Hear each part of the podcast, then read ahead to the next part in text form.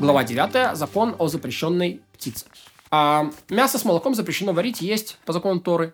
Смесь запрещена для любого использования, и ее следует захоронить. Пепел ее запрещен для использования, как пепел всего, чего след... стоит захоронить. А, следует захоронить. Тот, кто сварит их вместе, собьем соливку, порит, как сказано, не вари козленка в молоке матери. Тот, кто съел соливку от мяса или молока, которые варились вместе, порют, даже если он не варил их сам. А Писание промолчало и не запретило есть э, прямо мясо с молоком лишь потому, что запретило их варить. Ведь даже э, варить запрещено, если, то есть, ведь их даже варить запрещено, да, то уж тем более есть. А подобно этому Писание промолчало и не запретило прямое соитие с дочерью, поскольку запретило соитие с дочерью дочери. Тем более, и, э, как сказать, и также мы это учим. Вот. То есть везде написано не не ешь, а не вари. Есть, даже если не вари, то уж тем более не ешь. Тора запретила лишь мясо чистой скотины с молоком чистой скотины. Как сказано, не вари козленка, молоко матери. А козленок, значит, детенок быка, овцы, козы.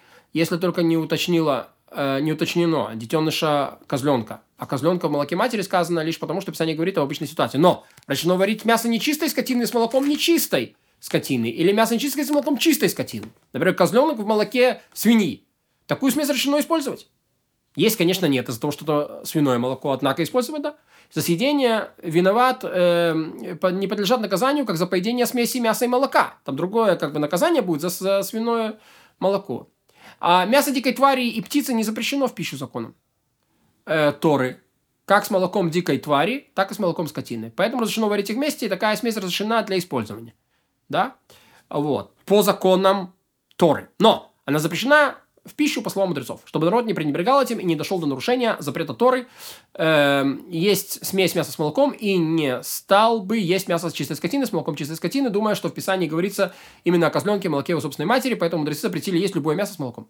Рыбу саранчу разрешено есть молоком, если забили птицу и нашли в ней, э, в ней окончательно сформированные яйца, то их, конечно, разрешено есть молоком. За коптившего или сварившего мясо с молоком в горячих источниках Твери, за это не порят. Это еще называется варивший. Варящее мясо в молочной сыворотке или в молоке умершей скотины, или в молоке мужчины, или сварящая кровь с молоком, освобожден от наказания, его не порят за того, как еда с мясом с молоком. Но варящего молоке мясо умершего животного или запрещенный тук, подобное порят за варку, но не порят э, съевшего сваренное, как съевшего мясо с молоком, поскольку запрет есть мясо с молоком не накладывается на запрет падаль или тук. Ведь здесь нет ни включавшего запрета, ведь здесь нет ни включающего запрета, ни одновременных запретов. Это два разных запрета. Сначала был запрещен там падаль, а потом запрещена э, с молоком. Варящий зародыш в молоке подлежит наказанию, как съевший его. Но варящий в молоке послед, то есть плаценту, кожу, жилу, кости, основания рогов, мягкие части копыт освобожден наказание, как и съевший это. Это не по торе. Мясо именно. Если мясо упало в молоко или молоко пролилось на мясо и они сварились вместе, то запрещено так, такое количество примесей, которое придает вкус своим, всему кушанию. Как только там чувствуется как капнуло мясо, молоко, скажем, мясо, откуда я знаю, запрещено или нет, надо посмотреть, есть ли вкус. Например, если кусок мяса упал в кипящий котел с молоком, еврей должен попробовать содержимое и сказать. Если он скажет, что молока есть, привкус мяса запрещено, если же нет, разрешено, а потому что кусок мяса запрещен для любого использования. О чем идет речь? О случае, когда кусок мяса вытащили прежде, чем он выделяет молоко, которое впитал. Если же его не удалили, то оценивают, если там соотношение 1 к 60, поскольку молоко, которое впиталось, стало запрещено, а потом оно выделилось обратно, питаться оно не могло больше, чем само мясо, поэтому в 60 раз сменилось остальным молоком. Если молоко пролилось в котел с мясом, пробует э, кусок мяса, на который оно упало. Если у него нет привкуса молока, мясо разрешено в пищу. Если же у него есть привкус молока, то даже если в случае этот кусок утратил вкус молока, будучи выжатым, он запрещен для любого использования. Коль скоро сейчас у него нет, э, коль скоро сейчас у него есть привкус молока. И оценивают все содержимое котла, если есть в котле кусков мяса, овощей, бульона, приправ – Столько, что запрещенный кусок оставит, составит не более 1,60. Кусок запрещен, все остальное разрешено. Вот если нет, то все запрещено. О чем идет речь? О случае, когда содержимое котла, в которое варилось молоко, сначала не перемешивали и в конце не перемешивали. И, пере, и, и, и сначала не перемешивали, а перемешали лишь в конце и не закрыли котел. Если же перемешали, перемешивали все время, закрыли котел, как только пролилось молоко, и открывали до конца, когда содержимое котла э, запрещено в пищу, так если молоко придет ему вкус, как уже Э, также и также поступают, если молоко провелось в бульон или в разные куски мяса, неизвестно, какой кусок попало, следует перемешать весь котел, пока все снова не перемешается. Если у всего содержимого котла будет вкус молока, оно запрещено, если нет, разрешено. Коль скоро найдется нееврей, который попробовал и на котором могли положиться, оценивают 60 раз больше или меньше. Как мясо в молоке, так и молока в мясе. Если, если там на 60 это разрешено, если нет, запрещено. Котле, в котором варили мясо, не следует варить молоко. Если же сварили, то варево запрещено, коль скоро у него ощущается вкус мяса. А, вымя запрещено в пищу, по словам мудрецов, поскольку мясо, сваренное в молоке забитой скотины, не запрещено. Окей? А, а, по, по, не запрещено законами Тора, как мы объяснили. Окей? Поэтому, когда вымя разрезали, выцедили находящееся в ней молоко, разрешено его прожарить на огне и съесть. Если же его разрезали вдоль и поперек и выдавили из него в стену так, что у него стало жидкого молока, решено сварить его с мясом. А не разрезанное вымя молодой скотины, которая еще не кормила детеныша, или взрослый варить запрещено, потому что внутри есть молоко.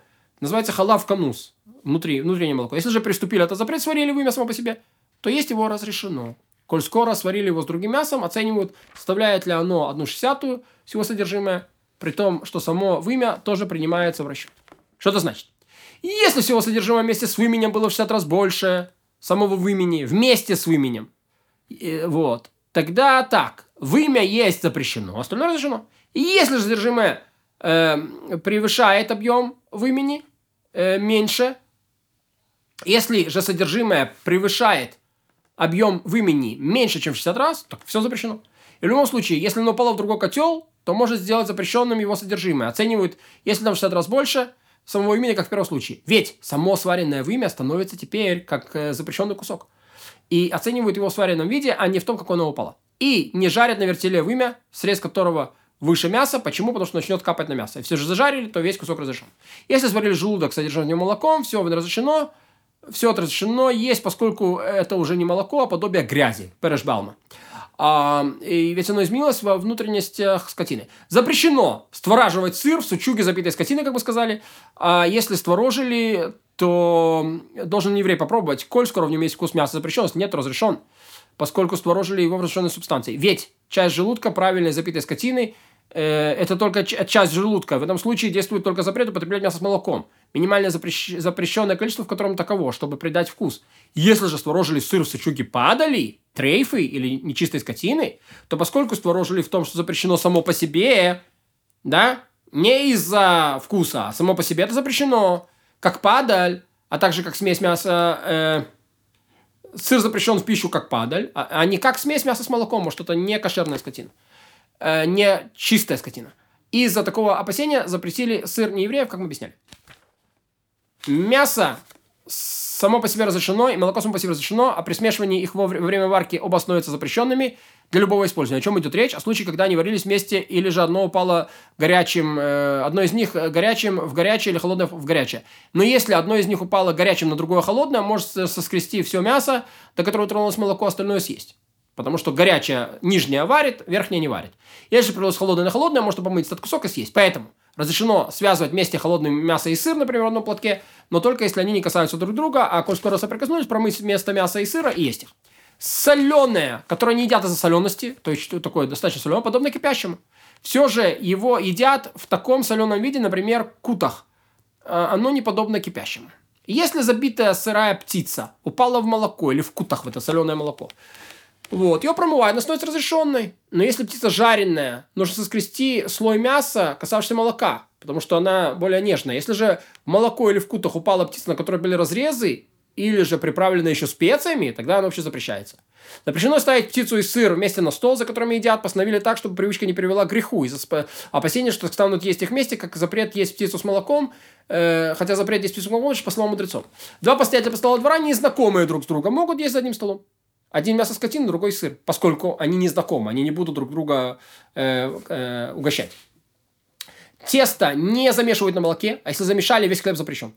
Почему? Для того, чтобы была привычка, чтобы привычка не привела к греху, ведь опасаются, что он будет с ним есть мясо. Не смазывают печь курдючным жиром, а если смазали, всякий испеченный там хлеб будет запрещен, пока не прокалят печь. Из опасения, что будет есть этот хлеб с молоком. Если заметно изменили форму хлеба, о, чтобы не есть мясо с хлебом замешанном молоке, или молоко, чтобы не есть с мясом, тогда разрешен. Если пекли хлеб одновременно с жаркой мяса или жарили рыбу вместе с мясом, запрещено есть их с молоком. Если в миске ели мясо, а потом варили рыбу, разрешено есть эту рыбу с кутахом, то есть соленым. А,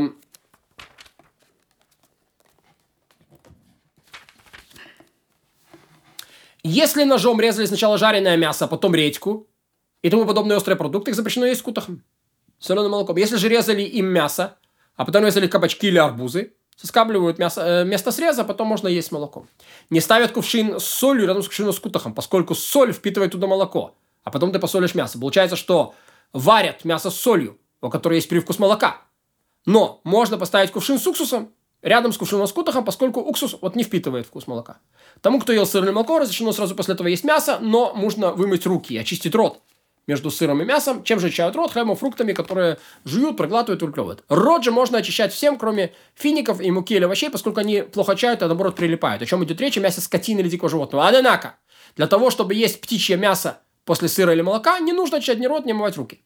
Тот, кто сперва ел мясо, будь то мясо скотины или птичье, молоко, или птичье мясо, не должен есть после этого молоко, пока не пройдет время до начала новой трапезы. Это около 6 часов, поскольку все мясо, э, все мясо между зубов не удаляется с очищением с очищением рта.